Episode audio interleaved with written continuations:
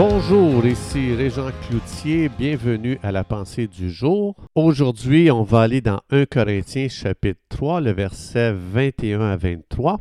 Mais avant, je pense à mon cher ami Thomas qui m'a demandé de vous euh, partager qu'il y a un livre sur les promesses de la Bible. Il y a, dans ce livre, il y a 1500 promesses pour chaque situation de notre vie.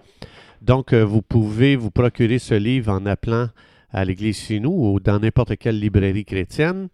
Euh, donc, si vous voulez, euh, vous pouvez téléphoner chez nous au 450-361-1838 et vous pouvez demander à la secrétaire Manon le livre des promesses pour qu'on puisse vous le faire parvenir. Donc, euh, parce que souvent je parle des promesses et Thomas m'a demandé de vous donner cette information. Alors aujourd'hui, dans 1 Corinthiens chapitre 3, verset 21-23, ça dit que personne donc ne mette sa gloire dans des hommes. Car tout est à vous. Je répète, tout est à vous. Soit Paul, soit Apollos, soit Céphas, soit le monde, soit la vie, soit la mort, soit les choses présentes, soit les choses à venir. Tout est à vous et vous êtes à Jésus et Jésus est à Dieu.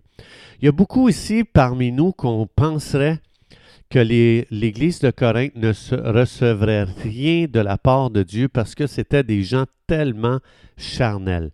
Et ce qui est vraiment remarquable ici, le Saint-Esprit commence le chapitre avec la réprimande pour leur vie qui est charnelle et il ajoute Tout est à vous.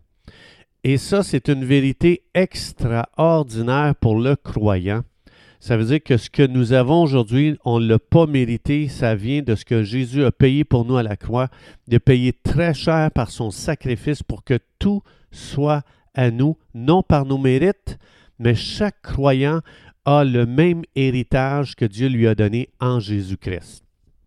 Donc, ça veut dire que quand on est né de nouveau dans la famille de Jésus, tous les droits et privilèges d'utiliser le nom de Jésus deviennent nôtres.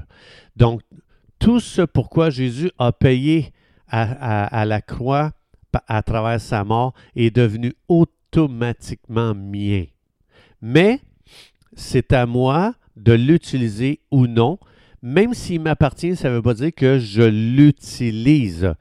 Comme par exemple, quand on pense à l'histoire du fils prodigue, donc on sait que le fils, le fils euh, cadet a dit à son père, donne-moi mon argent, donne-moi l'argent de mon héritage, je m'en vais le dépenser avec les prostituées, les cochons. Donc lui, il a utilisé son héritage d'une mauvaise façon, il l'a dépensé pour le péché. Et ça, c'est une possibilité pour un, enfant de Dieu de prendre son héritage, de mal utiliser son héritage, de le dépenser pour des choses qui n'ont aucune valeur éternelle. Ça veut dire que tu peux être un croyant aujourd'hui, tu es riche à craquer parce que tu es un fils de roi, tu as un héritage extraordinaire, puis tu peux vraiment perdre toutes ces richesses, euh, euh, toutes les richesses qu'il a reçues, tout son héritage qu'il a reçu de son père, et vraiment de mal le dépenser. Ça veut dire le croyant peut vraiment perdre son héritage ici-bas euh, dans la vie de tous les jours, dans chaque situation, euh, de vivre pour ce monde, de gaspiller ses talents, de gaspiller ses dons. Mais tu as aussi le fils aîné qui est un type euh, d'un chrétien qui est riche à craquer aussi dans son héritage, mais il n'a même pas utilisé la moindre ressource euh, dans chaque jour de sa vie. Il n'a rien utilisé comme des droits qu'il avait. Donc, le père est dit, parce qu'on sait que le père a dit, partez la musique, les danses, tuez le veau gras pour mon fils qui est revenu, il s'est repenti, blablabla. Bla, bla, bla. Et le fils aîné, euh, lui, a dit euh, Tu fais ça pour lui, puis tu fais rien pour moi. Puis le père lui dit Hey, hey, hey, la musique est à toi aussi. Mais le fils aîné ne s'est jamais servi de la musique. Il aurait pu vivre chaque jour dans la réjouissance, dans la fête de, l'héritage qu'il avait, mais il s'est privé toute sa vie. Il a, vécu dans la privation. Ça veut dire, je peux être un croyant, je vais à l'église, je lis ma Bible, je paye ma dîme, blablabla. Bla, bla. Euh, et puis, ça ne veut pas dire que j'utilise l'héritage que Dieu m'a donné. Je peux être dans la maison de Dieu, comme lui, le fils aîné, était dans la maison du Père. Il n'a jamais utilisé les ressources euh, qui lui appartenait, l'héritage qui lui appartenait. Ensuite, le père, le père a dit Partez les danses. Et là, le fils s'est aussi hérité de ce que les danses étaient parties pour son frère. Donc, ça veut dire le père lui dit Hey, la danse t'appartenait, mais tu t'en es jamais servi. Ensuite de ça, le père il dit Tu es le veau gras. Donc, le fils il dit Tu as tué le veau gras pour mon frère. Donc, le fils aîné s'est privé d'une vie de festin au quotidien. Ça, ça veut dire il est possible que nous, en tant que croyants, on vit une vie chrétienne religieuse plate, une vie de privation dans laquelle on prend aucun plaisir. Je dois lire ma Bible tous les jours, mais c'est un fardeau. Je ne, je, au lieu que ça me donne les richesses de mon héritage pour chaque situation de ma vie, je dis, je dois lire ma Bible en un an. Je dois lire cinq chapitres dans le Nouveau Testament aujourd'hui et je dois lire deux chapitres de l'Ancien Testament aujourd'hui. Et là, je fais un petit crochet dans la case de ma feuille de route. J'ai lu ma Bible, j'ai prié tant de minutes, euh, j'ai, euh, je ne sais pas moi. Et la vie chrétienne devient un programme. Ça devient un programme religieux très plate. Ça ne veut pas dire que je vis dans mon héritage, même si je lis ma Bible en un an. Donc, le fils aîné, il aurait pu manger des festins de veau gras tous les jours, mais non, il s'en est privé, c'est-à-dire il s'est privé de l'héritage du fils. Donc, il vivait dans la routine qui est plate et il s'est privé justement de son héritage. Il vivait la religion au lieu de vivre une relation de fils riche. Qu'est-ce que ça veut dire vivre une relation de fils riche? Ça veut dire que dans n'importe quelle situation à, laquelle je fais face, je ne vis pas dans la pauvreté que la situation me, suggère. Ah, comment je vais faire pour payer mes factures cette semaine? Ah, tu es en train de vivre comme un fils pauvre. Ton père n'est pas riche. Tu n'as pas d'héritage. Tu n'as pas de provision. Tu n'as pas de ressources. Tu es privé. Tu vis de quelqu'un qui se prive de ton héritage. Le fils qui vit de son héritage dit Ha ha ha ha. Mon Dieu dit dans Philippiens qu'il pourvoirait à tous mes besoins selon la richesse de sa gloire en Jésus. Je regarde ces factures, je déclare qu'elles vont être payées parce que je suis un fils d'un roi qui est riche. J'ai reçu un héritage très riche et de là, ce que Thomas a proposé comme livre, les 1500 promesses, il y en a plus que ça. Quelqu'un a dit qu'il y avait 22 000 promesses dans la Bible. Mais ça, ce n'est une promesse dans Philippiens. Mon Dieu pourvoira à tous vos besoins selon la richesse de sa grâce en Jésus.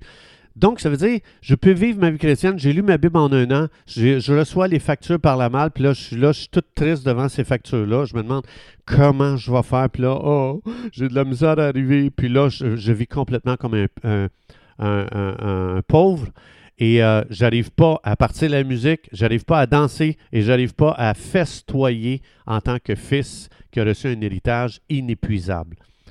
Lorsqu'on commence à vivre de notre héritage, c'est qu'on prend nos factures, on commence à mettre de la louange, on dit Je loue Dieu de ce que Dieu pourvoira tous mes besoins.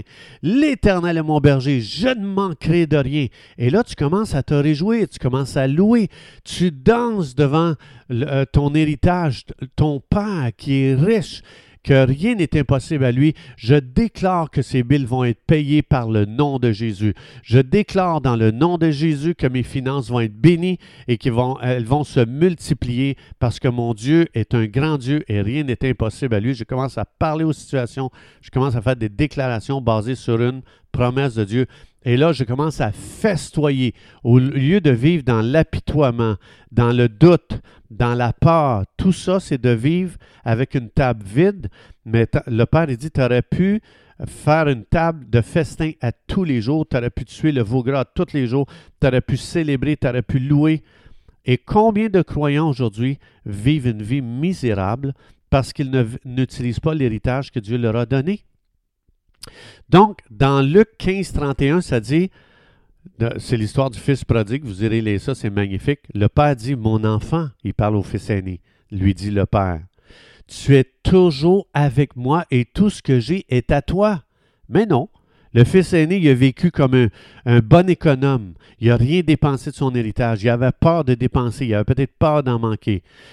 Alors, c'est important en tant qu'enfant de Dieu, tout ce qui est à Dieu est à moi pour que chaque jour je puisse jouer de ce qui m'appartient parce que Jésus-Christ a payé pour que j'utilise ses promesses tous les jours. Donc, ce que ça demande de ma part, c'est est-ce que j'ai pris une promesse et que je dis, ceci m'appartient parce que Jésus a payé pour ça, Dieu m'a donné le nom de Jésus, ça m'appartient, je peux l'utiliser pour changer ma situation, tout ce qui est au Père est à moi, alors je ne vivrai pas privé de mon héritage, je vais en faire l'expérience chaque jour, je vais me réjouir, je vais louer, je vais danser. Il y a un monde de possibilités infinies devant nous chaque jour, mais il y a seulement ceux qui prennent leurs ressources, de leur héritage qui vont en faire l'expérience. Aujourd'hui, vis comme un fils de roi parce que c'est ce que tu es. Devant ton problème, aujourd'hui, dis, je suis le fils du roi, le plus riche de l'univers. Problème, je te commande de te soumettre à telle promesse au nom de Jésus. C'est un ordre. Tout ce que je lis sur la terre est lié dans le ciel. Tout ce que je délie sur la terre est délié dans le ciel. Mais Satan, lui, veut que tu te décourages devant ta difficulté comme si tu n'avais aucune ressource pour cette situation. C'est le père du mensonge. Il te ment. Il veut que tu crois que tu n'as pas d'héritage, que tu vives privé de ton héritage, que tu vives dans le doute, dans la négativité, dans la critique. Et euh, lui est content, mais mon héritage, quand je, commence à l'utiliser, comme ça dit, la musique part, la danse part, la joie prend place, le veau gras y est mangé, c'est un festin. Ma vie est belle quand j'utilise mon héritage en Jésus. Chers amis, c'est tout le temps que nous avions. Je vous souhaite une belle journée à vivre dans votre héritage. Que Dieu vous bénisse et Dieu voulant, on se retrouve demain.